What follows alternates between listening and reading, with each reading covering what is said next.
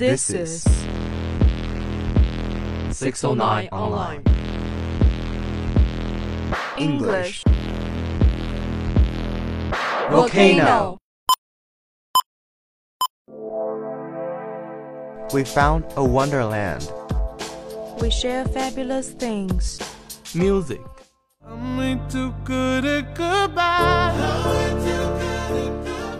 Stories. Experts are unable to explain why the owls have suddenly changed their sleeping pattern. News. The United States looks forward to a new consultation on China's foreign NGO management law before the end of the year. Dialogue. But here we are. It's all good. Lana, I'm going to cut to the chase. You've already broken my heart. Shut up. No, you have, right? You can see.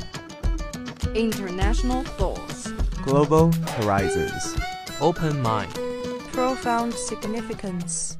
Let's get together and set fire. Our English English volcano. Volcano eruption. Little do you know how I'm breaking while you fall asleep. Little do you know I'm still haunted by the memories. Pick myself up piece by piece. Little do you know I need a little more time. Good afternoon, everyone. This is 609 Online. Nice to see you, English volcano. I'm Anna. Hello, guys. I'm your new friend Snow. Welcome to Literature World. It's so nice to see you. From now on, I will be your company every Tuesday. Today, we are going to share, of course, Pride and Prejudice. The effect was immediate. There was a new coldness in Darcy's expression. After the moment, he said, with difficulty, Mr. Wickham is so agreeable that he makes friends easily. Whether he can keep them is less certain. He has been unlucky enough to lose your friendship, replied Elizabeth sharply, and in a way which will cause him hardship all his life. Darcy did not reply to this, and there was only time for a little more conversation before the dance ended. Elizabeth went to find Jane and listened with delight as she described her feelings for Bingley and her confidence in his affection for her. But apart from Jane, it seemed to Elizabeth that if her family had made an agreement to appear as stupid as possible during the ball, they could not have been more successful. First, Mr. Collins insisted on going to introduce himself to Mr. Darcy, the nephew of his respected patron, and it was received very coldly. Then, during supper, Mrs. Bennet could not be prevented from talking very loudly to Lady Lucas about her great hopes of Jane's marriage to Bingley. Elizabeth blushed in embarrassment when she realized that the Bingley sisters and Mr. Darcy were able to hear. Finally, when some music was required, Mary Bennet went confidently to the piano and sang and played several songs, all rather badly. The rest of the evening brought Elizabeth little amusement. She could not even go and talk to people she knew, as Mr. Collins seemed determined to stay close by her side all evening. Fortunately, her good friend, Charlotte Lucas, occasionally gave her some relief by kindly listening to some of Mr. Collins' long speeches. At least, Elizabeth did not have to talk to Mr. Darcy anymore. He often stood near her, quite alone, but did not come close enough to speak. At the end of the evening, it was obvious to Elizabeth that Although her family had greatly enjoyed the ball, the Bingley sisters were eager for these particular guests to leave. Mr. Collins, however, was enthusiastic in his praise of the Bingleys' hospitality, and Mrs. Bennet invited the whole Bingley family to visit Longbourn as soon as possible. Okay, let's take a break. My girls will tell me I told you so, but I was so intrigued by your style, boy. I always been a sucker for a wild boy. I'm better than this. I know my worth. I might be getting what I deserve, but I ain't sticking around for the rerun.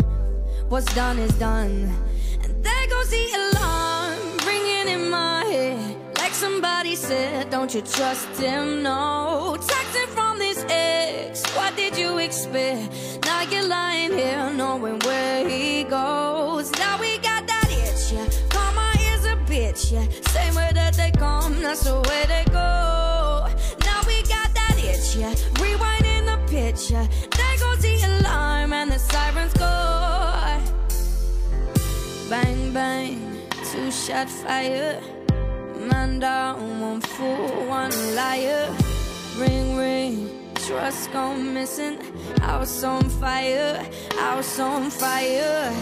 Bang, bang, two shot fire. Man down, Welcome back. She was feeling very satisfied, convinced that in three or four months, Jane would be married to Bingley. She was also sure that Elizabeth would marry Mr. Collins. This was a good enough marriage for Elizabeth, who was her least favorite daughter, but not nearly as impressive as Jane's marriage to Bingley. At Longbourn the next day, soon after breakfast, Mr. Collins asked Mrs. Bennet for permission to speak privately to Elizabeth. Mrs. Bennet was delighted and hurried the other girls out of the room so that Elizabeth and Mr. Collins were left alone together. Elizabeth did not want to stay and got up to leave, but after a moment's thought, sat down again quietly, determined to listen and replied politely. My dear Miss Elizabeth, said Mr. Collins seriously, this little unwillingness to hear me, this modest of yours, can only add to your other charms. You can hardly doubt the purpose of my speech. Almost as soon as I entered the house, I chose you as a companion of my future life. But before I am carried away by my feelings, I think I should state my reasons for marrying. Elizabeth was trying so hard not to laugh at the idea of Mr. Collins being carried away by his feelings that she was unable to reply. First, he continued, it is right for a priest to marry, as an example to other people. Secondly, I'm sure marriage will add greatly to my happiness. And thirdly, which perhaps I should have mentioned earlier, my general's patron has advised me to marry. Find an active, useful sort of person, she told me. A woman who can make a small income to go a long way. Bring her to Hunsford as your wife, and I will visit her. So, I decided to choose a wife from among my Bennet cousins, to lessen the loss to the family when the sad event of your father's death takes place. I flatter myself that you will appreciate my motives. And now, nothing remains but to convince you of the violence of my affection. I am quite indifferent to the fact that you bring little money with you into our marriage, and I promise you that I shall make no ungenerous reference to this after we are married. It was absolutely necessary to interrupt him now. Sir, You forget I have given no answer. Accept my thanks for the compliment you are paying me, but it is impossible for me to accept your proposal. Of course, I understand, said Mr. Collins. That young ladies often do not accept a proposal of marriage the first time. I'm therefore not at all discouraged, and I sincerely hope we shall be married soon. Sir, cried Elizabeth, your hope is rather extraordinary after what I've said. I am perfectly serious. You could not make me happy. And I'm convinced I'm the last woman in the world who would make you happy. And I'm sure that if Lady Catherine knew me, she would find me poorly qualified for the situation. If I knew Lady Catherine thought so, began Mr. Collins, looking very worried. But I cannot imagine she would disapprove of you. And when I have the honor of seeing her again, I shall certainly tell her how modest, economical, and practical you are. Indeed, Mr. Collins, all praise of me will be unnecessary. Pay me the compliment of believing what I say. I hope you will be very happy and very rich, but I cannot accept your proposal. She got up and was going to leave the room, but Mr. Collins was speaking to her again. I am far from accusing you of a cruelty in refusing me. As I know, it is the custom with elegant ladies in society to refuse a gentleman the first time. I hope to receive a more favorable answer next time I speak to you of marriage. Really, Mr. Collins, cried Elizabeth with some warmth, you do puzzle me. I do not know how to express my refusal so that it convinces you. You must allow me to flatter myself, dear cousin, that you do not intend to refuse me for long.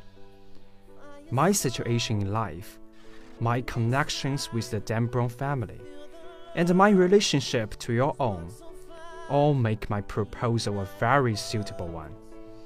And you should remember that, in spite of your many admirable qualities, it is not certain that you will receive any other offer of marriage, as you have very little money of your own. Now the story has come to the end. It's time to share with you some words that might be useful for you. The first one is hospitality. It's a noun, means kindness in welcoming guests or strangers. For example, I am very grateful to you for cordial hospitality you accorded me. The second one is flatter. It's a verb, means to praise somewhat dishonestly. For example, friends who flatter you to your face are not true friends. That's the end of today's Literature World. Thanks for listening. And especially thanks to our director, Nancy. See you next week.